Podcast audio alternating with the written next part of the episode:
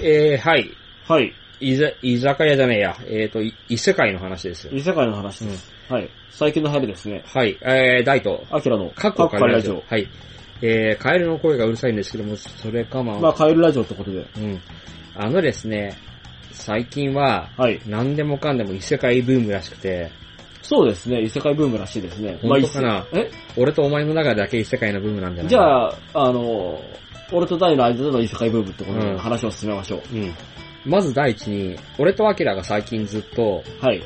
読んでたりなんかしたなのんかがそ、のが、異世界食堂っていう小説と、はい。異世界居酒屋ノブっていう小説。あの、あれですね。小説家になろうっていう、うん。あ、小説家になろうう。ん。小説、小説を読もう。小説を読もうっていうサイトかうん。あの、まあ、どっちも多分リンクしてて、あれなんですけど、投稿する方が小説家になろう。ん。スマホのアプリにもあるんだはけいど。。あの、アンドロイドアプリがありますね。でその、うん、まあ、要は、あれですよね。ネット投稿の小説のうん。中で、まあ、ちょっとお気に入りの、うん。えー、やつが、異世界食堂と、うん異世界居酒屋ノブ。一番初めに気に入ったのは、その二つじゃなくて、はい。えーと無職転生。無職転生っていう小説無で、職転生、異世界に行ったら本気になる。えー、それは、うん、小説家になろうのサイトの一番ランキング1位ですよランね。キング1位っていう人気の人気のところ小で説。はい。だったんですけど、まあとにかく、異世界異世界と。異世界異世 界と。い異世界って、異世界さっっきさっきから言ってるけど、てあの、異なる世界ね。はい。異なる世界なんですけど、で、そう言ってるんですけど、あの、うほぼね、共通してまして、うん。いわゆる、あの、ファンタジーものの、剣と魔法の世界。剣と魔法の世界でいうところの中世ヨーロッパ。中世ヨーロッパってもう中世ヨーロ剣と魔法とかでもなくなっあ、てるじよゃうあな気が中する。世ヨーロッパちょ、ちょの、い前ぐらいのの、あの、あれですよね。えっ、と、世界、えっ、と、文化レベルを基本にして、剣と魔法が出てくるっていう、うん。まあ、まあ、俺なんかで言うと、えー身近なところで言うと、労働創世記の世界っうん。ていうそうとで、すねわかる人にはわかる。うん。まあ結構前から、この異世界の、異世界食堂とかそういうのが好きなんですけども、はい。まあわかんない。あの、最近私も全然他のラジオさんとかも聞いてないんで、ええもしかしたら今更何言ってんのみたいな。あもうみんな他のとこで語もりう尽ね、語りく尽くされたされね、てるよ上でね。うん。かもしんないですけど、まあ、うんもちろん何度かも語り尽くされてると思うんですよね。まあそのまあ。ね、そううでんす、そりゃそうだそんなね、あの、こんな人気になってるいわゆる、ヒュルックファンタジーの世界ですよね。そういう世界なんですけども、ただ、異世界の奴らは、はい。この話で言うところの、はい。みんななんかあれだよな、あの、あまりにもはい。食べ物に対して、はい。あれがない。うんと、なん、ちゃんとしてない。ちゃんとしてない。あの、ちゃん要としてなは、くて、追求してないですよね、食べで物、の異。世界にのなんとかってのは大体ほら、日本のうん。食べ物屋が、はいはい。異世界の奴らに食べ物を食わして、うん。いや、異世界の奴らが、今まで食ったことない。 こんなこんなものを食ったことないっこんなてものをびっくりするっていう、はい。あれなんだけど、この流れはさ、ねえあれだよね、ネットの中で言ったらば、はい。よくあの、外国の奴らに日本文化を見せて、びっくり、はいこんなすごいんだ、みたいなっていう、ホルホル文化っていホルうかホル文化のね、ええうんありますね。まあ、でも、飯で言っても、うん食い物で言っても要は、外国人が、うんカツ丼を食って、うん。うわー、うまいってう言って。まい。ラーメン食って、うわ、ラーメうン食っまて。い。うわ、うまいっていうね。うん。だ、誰でしたっけあのラーメンは。バレンティンだっけバレン、野球選手の、うんうん、バレン、バレンティンだっけあとほら、ら、俺らが食ったこともないようなさ、あの、すきやばし二郎の寿司を食って、あーああ、寿司をう食っまてい。うわ、うまいとかね。当たりメダロスだみうたんいなね。うん、うん。っていうね、あの、まあ、外人にね、日本食の、なんかこう、あんまり、こう、外国メディアに紹介してないものを紹介して、うん。うわーっていうのに似てる。似てる、っていうかもう、まさにそれな当んで然すよその流れなんだろうと思うんうだけど。ん。まあ、日本は結構でもね、そういった意味では、うん。食に関しては、すごいですようね。ん。あ、あれの流れだよね。そう考えて今思うと、あの、テルマエロバイの流れと一緒だああ、はいはいね。はうい。んお風呂に入ってお風呂に牛入って乳飲んで、ああ、うまいとうまいとかか、温泉卵を食べて、ああ、うまいと。か、うん。ね、あの、露天風呂、ああ、こんなものがあったのかみたいなね。うん。うんテレマエロマエは確かに、その系譜で。系風ですね。うん、わかりやすいですね。うん。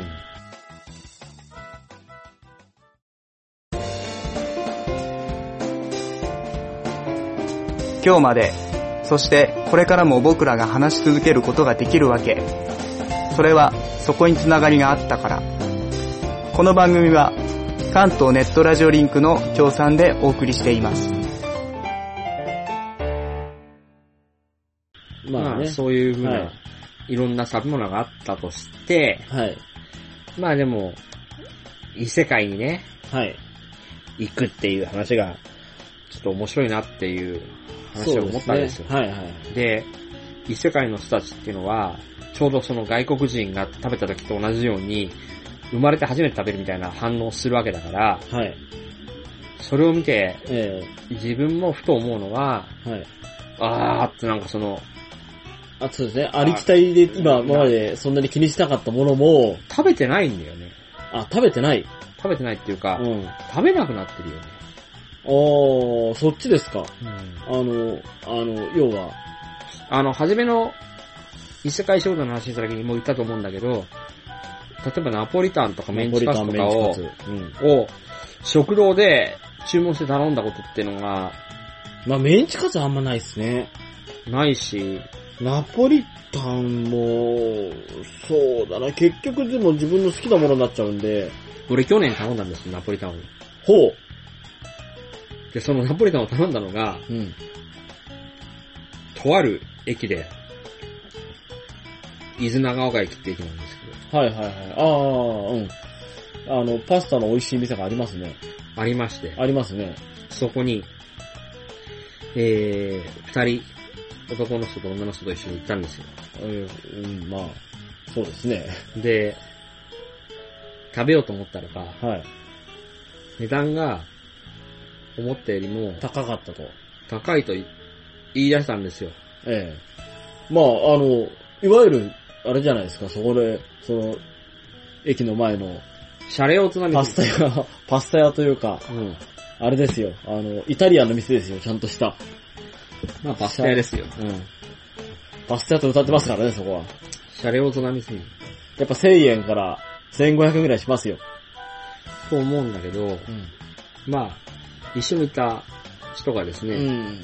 九州出身の人だったんで、はいジョイフルだったらもっと安い。 は知らないんだけど、その、ジョイフい。ジョイフル知らないですよ。ル。なんか関東に進出してくるらしいです。サイディレみたいなもんでしょもっと安いらしいですよ。お相当ですよ。うん知らないですけど。そうそうそう。サイディレで安いと思うのに。うん。ね、その価格破壊がまた、うん西からの風が吹いて西からの風が。ね。でもね、そこの店だってね、うんその長尾、えー伊豆長岡の店だってね、吹いてるうん。あれですよ、あの、まあ、普通の店ですよ。普通よりちょっと行ってるかもしれない。お高いかもしれないですけどで、、マスター、メガネかけて、下手すりゃヒゲだって生えて生やしてるかもし髭は生やしてない。細持ってたけどね。野草とかな感じだけどね。れない。ヒゲ生やしてなかったっ髭生やしてけない。メガネかけてる。メガネかけてる。うん。矢作を、矢作とか全然矢関係作じゃない。ないなメガネだけど矢作じゃないな、うんもっとなんかこう、萩蓮太郎みたいな。あ、そう。学者然とした感じのメガネの。萩蓮太郎は音楽家だけどな。うん、学者然としたメガネの。うん。まあ、それぐらいの男ですよ。うん、男ですな。滝連太郎若い、若くして、あれだな。名作をたくさん残したな。まあね。どう、どういうつながりだよ。去年23歳ですよ、滝連太いいん郎。だけどよ、滝蓮太郎。ちょっと滝すご連、いな、若いな。滝連太郎の、こう豆知識をね、ちょっとうんおき織り混ぜてみようかなと。滝蓮太郎って去年23歳だね。そう。超若いんだけど、若いよね。でも工場の月やら、赤とんぼやら、もう、日本音楽史に残る名作を。名作を、もうただぜ残全して、然さ、x ジャパンの YOSHIKI とかよりも刹那的だよね。切な的ですね。うん。もうね、美しい よ。美しいね。滝連太郎に関してはうね、ん。もう、すごいと思もうよう。そうだよね。うん。もうどんなビジュアル系も叶わない。叶わないね。叶わないねもう、うん滝蓮太郎。ヒデも、ヒデも超えたね。ひ、ひヒデもほら、あをしてもね、の、なんだっけ、どこまで首をつってさ、かっこいいつもりかどうか知らないけどさ、うん。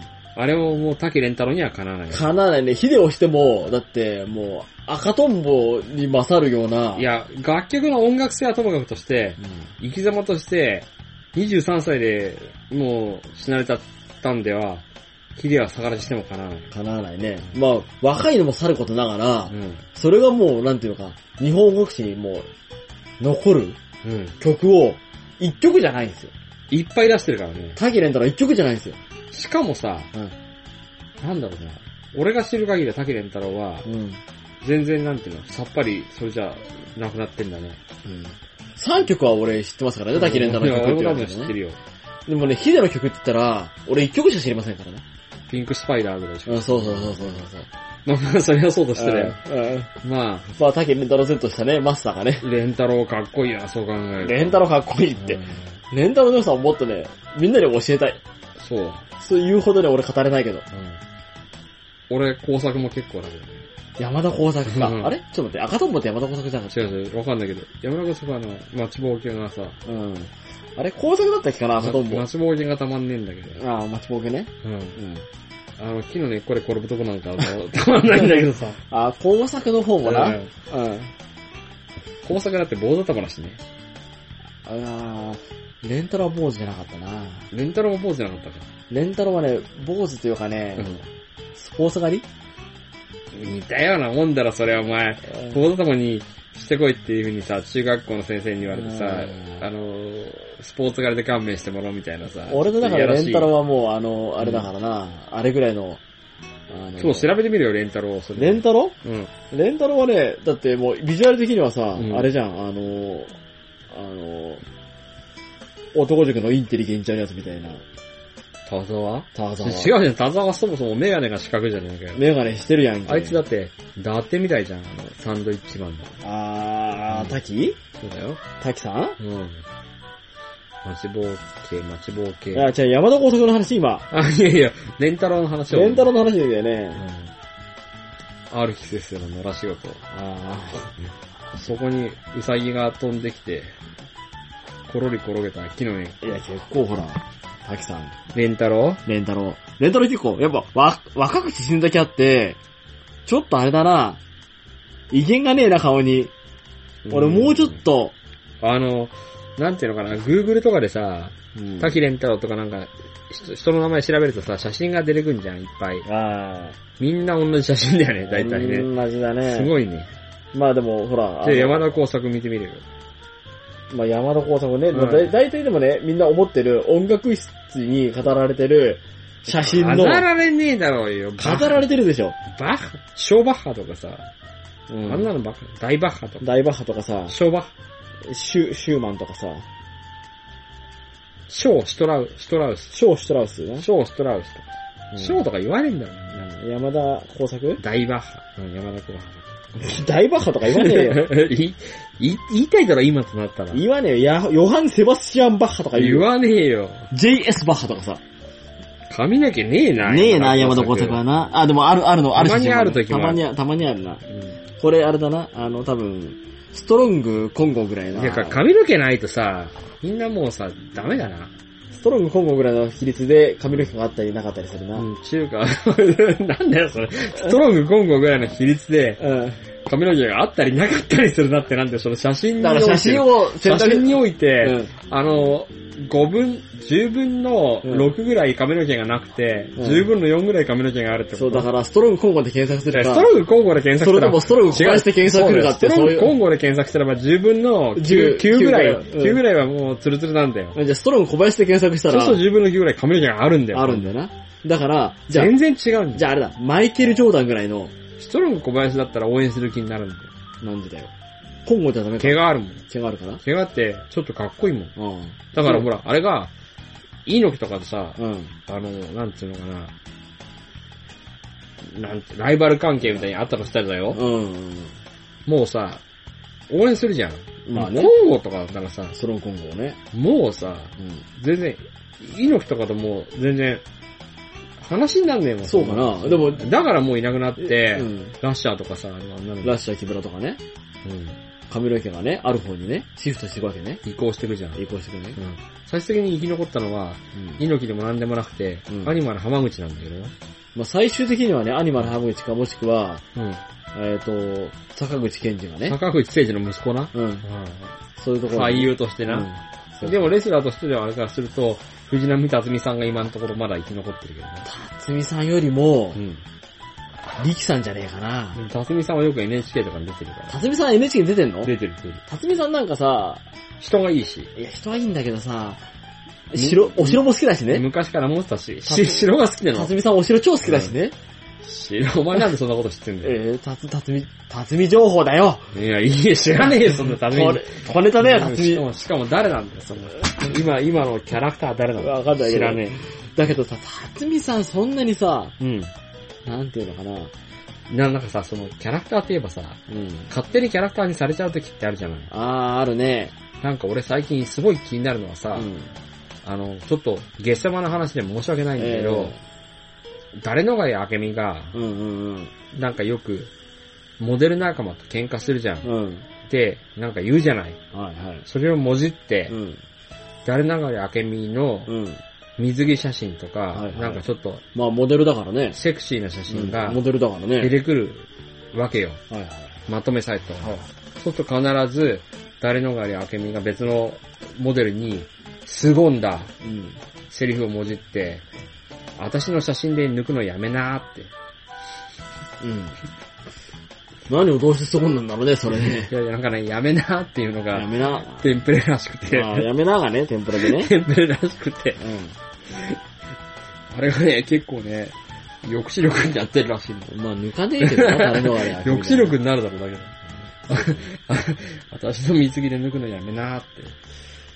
まあね、俺とはもう180度違うからね、誰のかで、アキメはね。どういう方向かわかんないけど、うん。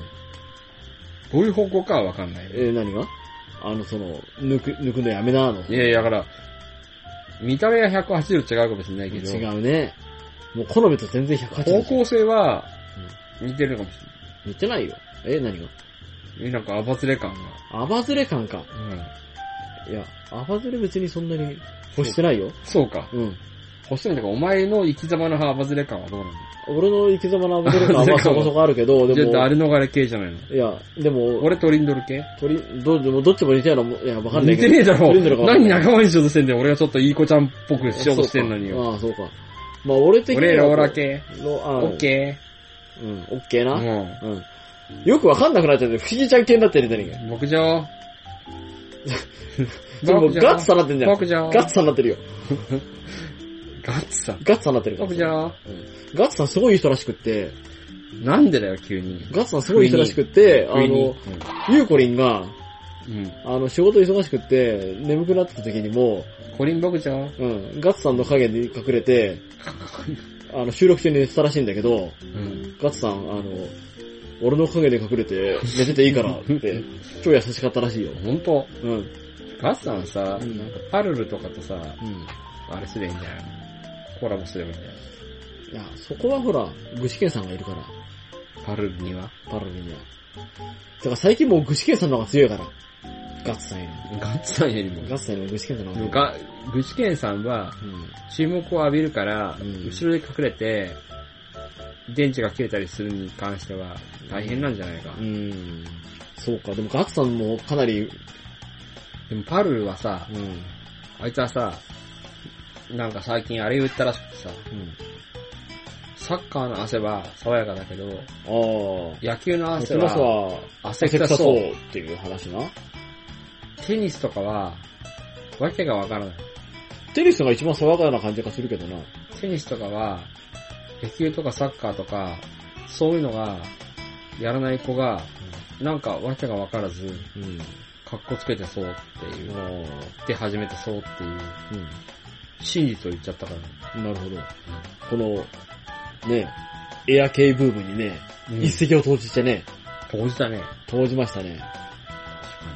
じゃあ、パルル的には、だってさ、作家を一言でいいですかね。うん、まあそうかもしんないけど、あいつとかさ、この間、西堀が負けたやつがいいじゃない西堀が負けたやつあ、えっ、ー、と、何ですかなんとか。大して詳しくねえからうな。ん。背が高くてサーブの速いやつ。うん。アンドレアがした。違う違う違う。なんとか。うんなんとかビッチ。違うか。ビッチ使うジョコビッッチ。チ。ジョコビッチかわかんないけど。なんとかビッチはジョコビッチくらいしか俺は思いつかないけど。うんまあ、あいつなんてだってさ、サッカーやってたら多分ヘリもねえぜ。そりゃそうかもしんないけど。うんサッカーできねえから、仕方なく、なんか、テニスかなんかテニスかなんかやって逃げて。うん。そうかな多分、メイウェザーにボコら れてる。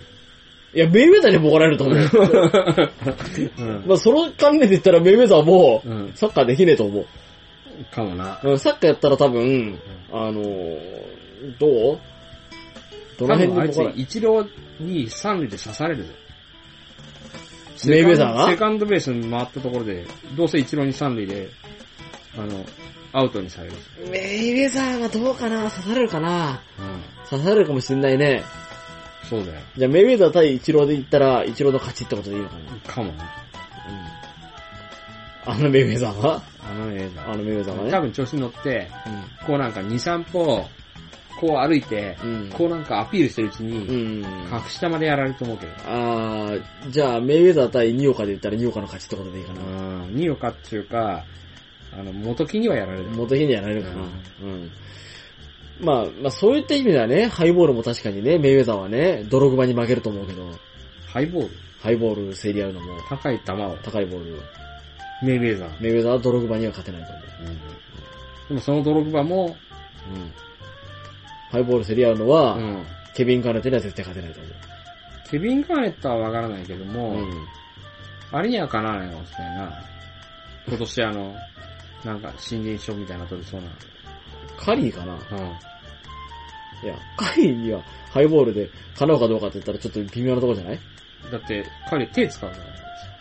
いや、手使ってい いの手使っていいよ。手使う。手使って、うん。手使っていいんだったら、それは、あの、ケビン・カーネットには絶対勝てないよ。うん。うん。わかんないけどな。最高相手も手を使うかもしれない。メイウェザーはメイウェザー。メイウェザーが手使ってメイウェザーなのか違う、ドログバだよ。よ。ドログバが手使っても、あ全然わ変かんわならいない。ピョンって5メートルぐらい飛ぶかもしれない。 5メートル飛ばれたらちょっときついけど、1メートル飛ばれても、多分、ケビン・カーネットまあほら、そうやってさ、スポーツをそれぞれのいろんなあれで比視べて点もで見たなうん。いけないよな。メイウェザーにパンチで勝てるやつを探せと思ってたよな。うーガッツさん勝つかもしれないよ。ん。いや、勝たないでしょ。勝たないかな。かわかんないな。ガッツさんか階級違うぜ階級があるからね。階級違うぜ、ガッツさん。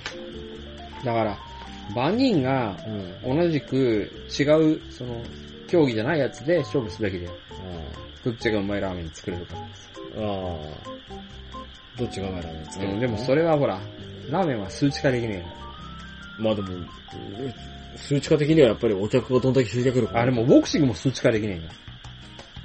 そうかなパンチし合って、ダウンしたやつが負けじゃないの。でも数値になってないじゃん。まあ、すまあ、パンチ力的な何かあるじゃないの。それで、100メートル差は数値になるじゃん。数値になるね。うん。室伏も数値になるじムロフシも数値になゃるんね。。で、ボクシングは、ダメだまあパンチ力数数値値ににななるるな。なラッキーパンチがラッキーパンチがあるかな。あるある。うんまあでもパンチ力の話で言ったらね、うん。ポリフィールドには勝てないよね。相撲の方がいいんじゃないあー、だから、メイウェザーと、パッキャオが、相撲は相撲取ったらうん、どっちが強いかって話だよね。相撲の方がいいと思うんだよ。なんでかっていうと、うん。うん。相撲は毎日やって、もう15日間やるじゃん。 15日間やるねう。んしかも、年間6場所でもほやら、いるね。ろんなやつと当たるから当、たるね。 15回も戦ってたよ。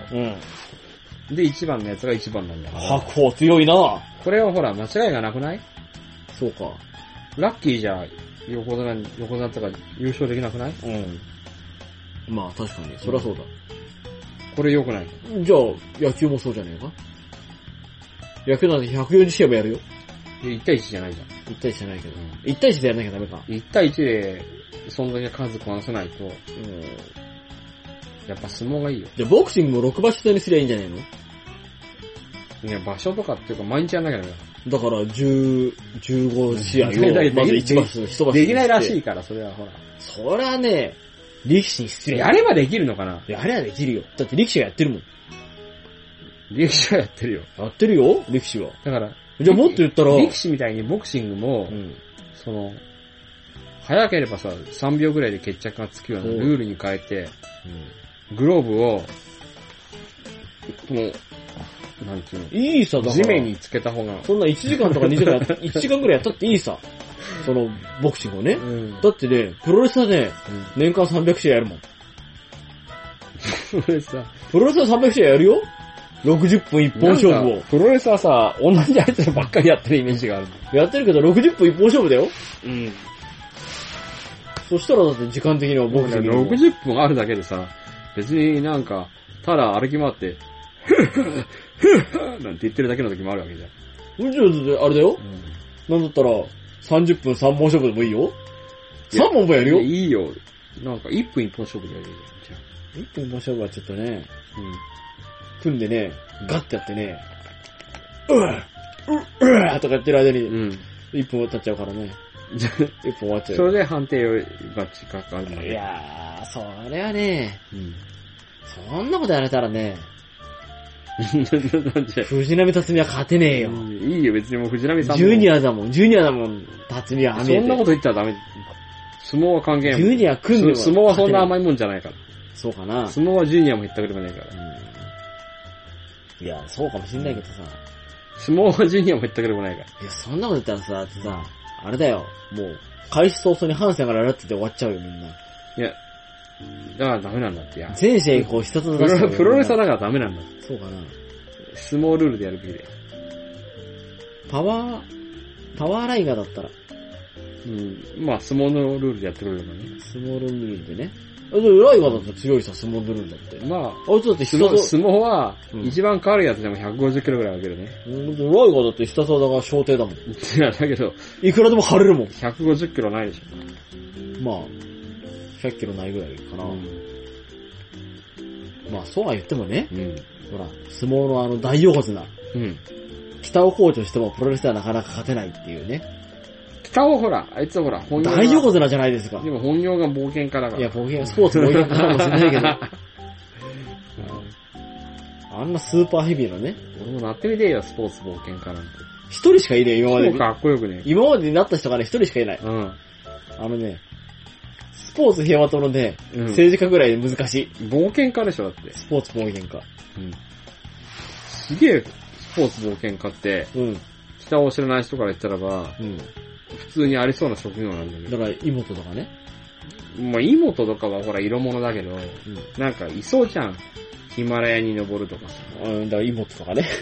まあ、妹 は、ヒヒママララヤヤに今でに、登ったり、ヒね。マラヤに初めてアタックしたけど、うんヒマラヤになんかいっぱいアタックしてるやつとかいるじゃん。うんあとほら、海をどうにかするとか。あー、あの、あれな、あの、なんだっけ、高知に出てるアナウンサーの人な。うん、そうそうそうそう。とかな、うん。ああいう、海にアタックしてるな。海をどうにかする。スポーツ冒険家の北は何をやったんだろうね。そういった意味では。うーん。スポーツ界で冒険したんじゃないかスポーツ界で冒険してるの は、それで言ったら、な。うん。小川直也もやってるよ。 小川直也は、うスポーツ界で冒険したと言っても、ん。ある程度、その、枠の中でやってるから、要はスポーツ界の中で、あの、ビニールハウスに入ってう、んイチゴを積んだぐらいのうん。うん。まあ、それぐらいのことやったと思うよ。ことだと思いますうよ。ん。大した冒険じゃねえな。うん。やっぱほら、タラナメとか、明日場とか。そういうのじゃねえよ。もうちょっとなんかあるだろう。冒険ってそういうことか。タラナメなんて結構なもんなんだよ。あれ結構、うんトゲトゲしてタるラんだナよ。メをさう、ん馬鹿にする奴はさう、ん。自力でタラナメを取りに行ってみればいいんだよ。タラの芽はね、うんあのね、結構ね、育ちすぎちゃったやつはね、ま、まずだよ、うんタラナメがあるところに行くのが大変じゃん。大丈夫だよ。で、タラナメを持ってる人は大概持ち主がいるから、うん。まあ、その人に許可を取るか、うん。その人に無許可で取るかっていうこともあるじゃん。まあそうだけど、だいぶ。で、タラの目のところに行き着くまでには、大概、あれだぞ、相当ガシガシ歩かなきゃなんなくて。歩くけど、で、しかもほら、草深いぞ、大いや、体。いい、おが大体ない、おがないはいけるよ、それ大ぐら体い。草深いぞ。それぐらいいけるよ、おがないは。いけるかもしれないけど、俺が心配してるのは、うんそもそも小川直也って、タラの目の位置までたどり着けるかどうかで。いけるよ、おがないは。そうかな、小川さんだったらいけるかもしれないけど。誰だよ。小川直也だ よ。小川いさけんんじゃねえかよ。違う違う。いけるかもしれないけど、それは、多分、自分自身単独の力ではいけないと思ってるんだよ、俺は。いや、そんなことねいえよ。や、いけないね。そうかうな。ん。だって、タラの目の位置だぜ。多分わかんないと思う。わかんねえよな。人に聞かないとわかんない。あ、人には引くよ。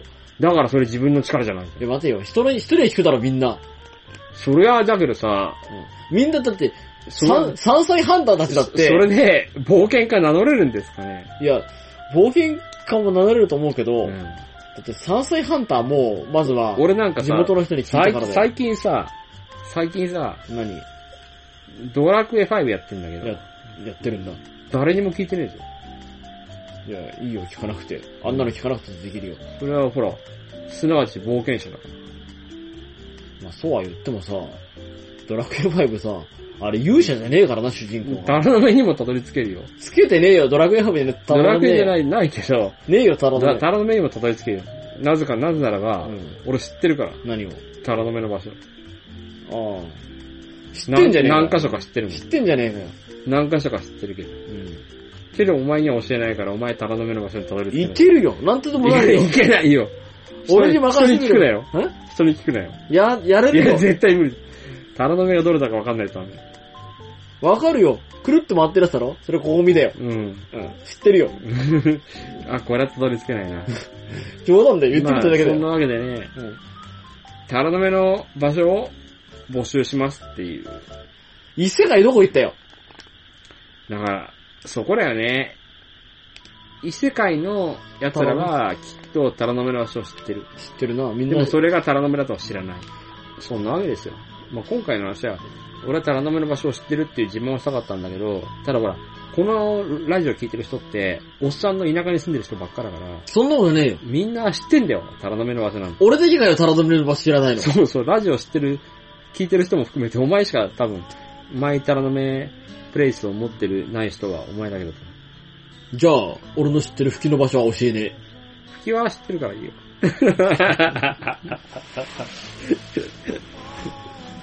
じゃあ、そういうこと で。うん。じゃあ、以上。